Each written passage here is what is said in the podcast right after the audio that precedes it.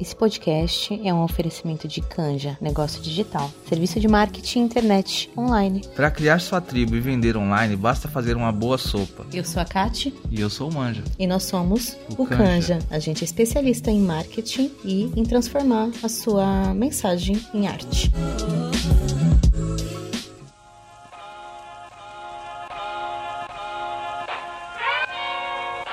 Tá começando mais um episódio do podcast Ressignificadas. Eu sou a Aline Lima e hoje a gente vai falar sobre amor. Isso mesmo, vamos trazer um outro olhar sobre esse nomezinho, esse sentimento que muitas vezes a gente tem tanto medo, muitas vezes nos faz sofrer demais e outras vezes faz a gente sair correndo desesperada porque a gente não tem a mínima noção do que é isso. Essa semana eu recebi uma, uma mensagem de uma mulher que trouxe uma questão, né, pra gente discutir sobre essas pessoas que rapidamente falam eu te amo e o quanto isso nos assusta. E realmente nos assusta, né? E o que eu, coloquei foi que é muito importante a gente muitas vezes se perguntar: será que essa pessoa é emocionada? Será que essa pessoa é, tipo, meu Deus do céu, extremamente carente e, tipo, tá falando eu te amo no primeiro encontro? O que, que será que tá por trás desse eu te amo, né? E eu acho que a gente faz muito essas conversas por aqui, né? Tanto no podcast como na comunidade Ressignificadas, que é pensar o que que tá por trás daquilo que a gente nomeia como sentimento. Cada um de nós tem uma energia de emoção por trás da palavra amor, por trás da palavra raiva, por trás da palavra ódio, por trás da palavra alegria, por trás da palavra felicidade. E quando a gente vai para a relação com o outro, a gente geralmente vai projetando aquilo que a gente tem de entendimento sobre isso. Então, por isso muitas vezes assusta. Por exemplo, se você tem muita dificuldade de manifestar o amor ou até mesmo de saber o que ele é, afinal, quando você escuta isso vindo de uma outra pessoa, isso te dá um baque. Você fala, meu Deus, como assim? Que pressão é essa? Vou sair correndo, agora vou ter que casar e viver felizes para sempre. Mas a gente não sabe. Muitas vezes a forma de expressão, de carinho, de cuidado, de interesse da pessoa, ela traduz em outras palavras. Por isso que é muito importante cada vez mais a gente estar tá ciente das nossas próprias emoções, para que a gente não se assuste ou não espere do outro aquilo que a gente acredita que é esse esse tal do amor, esse tal da alegria, esse tal da fidelidade, quando a gente conhece e entende o que essas coisas significam pra gente, a gente consegue ter a coragem, muitas vezes, de perguntar para essa outra pessoa: peraí, mas o que é essa palavra que você acabou de me falar. O que é esse amor que você está falando? Me explica, não, não consegui entender. Ao invés da gente correr e fugir. E eu não tô falando isso porque, nossa, eu tô super entendida. Gente, eu morria de medo dessa palavra. Eu morria de medo de falar essa palavra. Porque eu achava que ao falar essa palavra, era como se eu tivesse ficando nua, assim, da minha alma para outra pessoa. E a partir dali ela poderia me manipular, poderia fazer o que ela quisesse comigo, porque eu estava frágil e vulnerabilizada. Mas com o tempo eu venho aprendendo que eu tenho o direito direito de manifestar as minhas emoções. Eu tenho o direito de dar os nomes que eu quiser para aquilo que eu estou sentindo. E se o outro não está pronto para escutar sobre aquilo, se o outro não está pronto para receber as minhas emoções daquela forma, o problema não é meu. Talvez a questão seja que eu não deva trocar e me conectar com aquela pessoa porque ela não está disposta, não está aberta. Mas pra gente entender isso, gente, eu sei, é muito tempo, é muita coisa que a gente precisa olhar. E eu quero compartilhar com vocês um livro que eu já terminei de ler, já tô relendo de novo. Foi um livro que fez eu enxergar essa questão do amor, muito com recorte de raça, de gênero, na nossa sociedade patriarcal, de uma forma muito diferente, né? Esse livro é o Tudo sobre o Amor, Novas Perspectivas da Bell Books. Eu escolhi um trecho aqui para poder trazer trazer um pouco mais de força para esse tema que a gente está conversando hoje. Bom, vamos lá. Mesmo em relacionamentos não heterossexuais, a tendência é o casal assumir uma lógica de que um dos parceiros deve sustentar o amor e o outro apenas o seguir. Acrescenta ainda o fato de que as mulheres são encorajadas pelo pensamento patriarcal a acreditar que deveriam ser sempre amorosas. Porém, isso não significa dizer que estão mais capacitadas do que os homens para fazer isso. Por essa razão, é comum que mulheres procurem livros de autoajuda para aprender a amar e manter o relacionamento. No entanto, grande parte desses livros normalizam o machismo e ensinam a manipular, a jogar um jogo de poder que não tem nada a ver com amor. Gente, olha, eu não sei, eu acho que a maioria de quem está aqui escutando agora é mulher Mas se não for, acho que vocês vão começar a entender o que se passa aqui nos bastidores da nossa mente, da nossa vida e o quanto que a sociedade força a gente a viver um padrão que nos machuca. Mas de fato a gente desde criança é ensinada, né, que a gente precisa conquistar, que a gente precisa nutrir esse amor. Quando a gente fala de valores femininos da sociedade, a gente tem essa questão do cuidado, do afeto, do amor, do carinho, da empatia, muito projetada nas mulheres. E não necessariamente significa a gente não tem um gênio, a gente não nasce com células diferentes, com neurônios diferentes que nos dão a capacidade de cuidar e de dar amor. Não tem isso. O que acontece é que a gente é criada, muitas vezes domesticada, educada, ensinada a que esse é o nosso papel. E quando a gente olha para a sociedade, o porquê que isso interessa para a sociedade, quando ela fala patriarcal, né,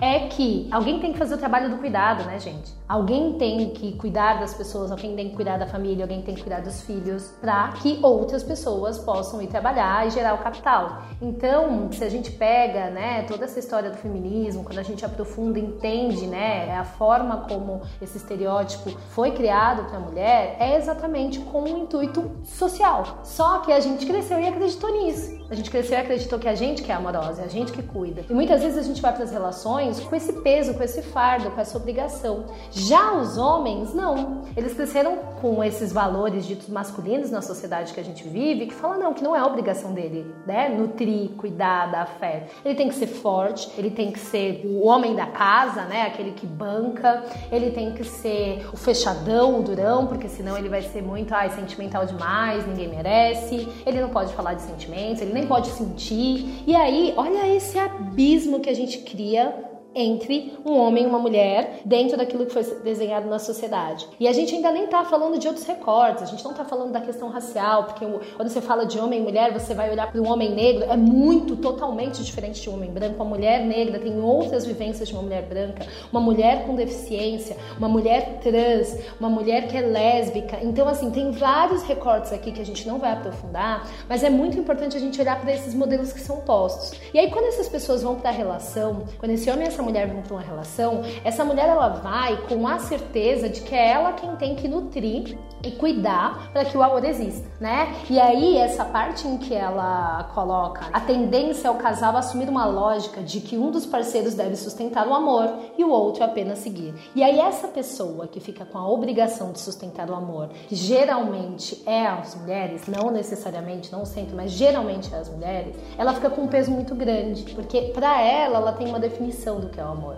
Para ela, ela olha para aquela questão e fala assim: o amor aqui é eu cuidar, eu cuidar dos filhos, eu ficar em casa, eu estar tá bem, eu, eu dar carinho, eu transar, eu fazer sexo, né? Porque vem um monte de listinha que a gente tem. Enquanto que para aquele homem, que não tem obrigação nenhuma de nutrir aquele sentimento e aquele afeto, ele segue estabelecendo aqueles padrões que a sociedade colocou. Cara, se eu tô colocando comida em casa, se eu tô aqui, né, fazendo minha parte, sendo o homem da casa, eu não preciso fazer mais nada. E olha como fica desequilibrado esse peso nessas relações. Olha como é difícil para você estabelecer uma relação que seja saudável, uma relação que seja equilibrada, uma relação que seja de cuidado, de companheirismo mútuo, quando cada um entra nessa relação com o papel. E aí, quando ela traz aqui no texto do livro, né? É por isso que as mulheres buscam livros de autoajuda para aprender a amar, para manter o amor e para manter o relacionamento. E gente, fala a verdade. Quantos vídeos no YouTube você já não viu? Quantos livros de autoajuda sobre relacionamento você já não viu?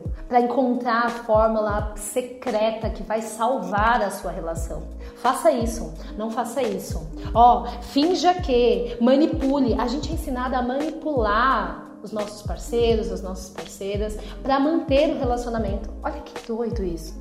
Ao invés da gente se colocar num lugar de, peraí, uma relação são de duas pessoas. É uma via dupla. Eu entrego, você entrega, a gente faz acordos, a gente renegocia esses acordos. Não, a gente vai desesperadamente buscar fórmulas secretas ou não tão secretas de fazer as relações darem certo. O problema é que isso não se sustenta. Não se sustenta porque eu sempre o peso de manter um relacionamento está nas nossas costas. E aí você sente que você é uma merda, e que você falhou e que você não é bom o suficiente porque você não segurou aquela relação, porque você não conseguiu fazer com que aquele aquele homem te amasse do jeito que você queria, com que aquela mulher, aquela outra pessoa te amasse do jeito que você queria. Percebe o quanto é cruel quando a gente não olha para essa palavra amor e não se questiona o que está por trás dela? Porque, mais uma vez, eu já falei isso várias vezes, mas a gente foi ensinada com relação ao amor, né, dentro de relações familiares disfuncionais, a grande maioria de nós, né, a gente olhava para os nossos pais e falava, nossa, isso é amor, isso eu não quero ou isso eu quero. Mas a gente nunca parou para pensar o que é para mim, o que, significa para mim. Quando a gente não foi lá educada com os filmes da Disney, né, filmes da sessão da tarde. E, gente, olha, volta. Faz um, um retorno a tudo aquilo que você assistiu, tudo aquilo que você viu dentro da sua casa. O que era amor naqueles filmes, naqueles exemplos? Será que você não está repetindo esse padrão porque você pegou um modelo aprendido de amor e agora você não sabe mais o que fazer com isso? Será que não está na hora de você se perguntar o que é amor para mim? Em todos os sentidos. Será que é isso que eu quero? Será que eu quero ser a única responsável para que a minha relação seja boa? Será que eu quero ser a única responsável para o cuidado da relação? Será que não é o momento também de eu ser cuidada, de alguém ter empatia por mim, de alguém entender e se abrir comigo, ser vulnerável comigo? Será que não cansou já de ser a única que coloca as emoções para fora e a outra pessoa nem consegue entender porque não tem a mínima noção do que a gente está falando? Esse encontro de hoje, gente, é para fazer vocês questionarem mesmo, se perguntarem: será que existe o amor que eu gostaria de viver, não o amor padrão que eu olho? nas relações que eu estou estabelecendo. E aí você pode extrapolar, você pode para as relações de amizade, você pode para as relações familiares. O que eu quero é que você saia daqui hoje, depois que escutar esse nosso encontro, e se questione: o que é amor para mim? Por que, que, eu tenho tanto medo dessa palavra? Por que, que eu quero tanto escutar essa palavra do outro e parece que quando o outro fala não condiz com as ações dele? Enquanto você não souber o que é amor para você, num sentido mesmo de, de detalhe, em ações, a gente vai viver aquela ilusão do friozinho na barriga que a paixão traz e que quando ela passa dá um desespero porque a gente não sabe mais, parece que tudo nosso mundo caiu. Eu quero muito que eu, você e todas as mulheres se questione e encontre o verdadeiro significado do amor para nós e ele vai ser diferente.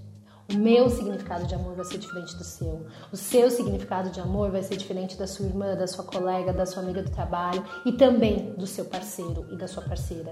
Só que você só vai estar pronta para falar sobre isso, para ter essa conversa quando você estiver segura do que é bom para você ou não é. Porque senão, quando você chega e pergunta para o outro, você me ama por quê? O que é amor para você? E o outro te traz uma resposta que não está adequada com aquilo que você projeta, você vai sofrer.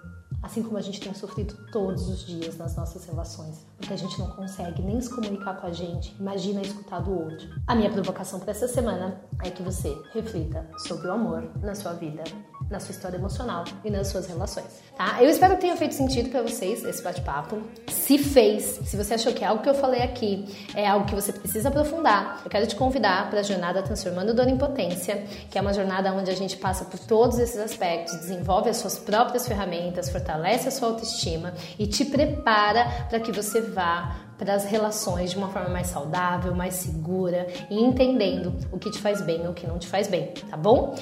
Os links vão ficar aqui nas plataformas do podcast, estão também no link lá na nossa comunidade Ressignificadas, né? alinelima.ressignificadas no Instagram. E eu espero você, tá bom? Até a próxima semana!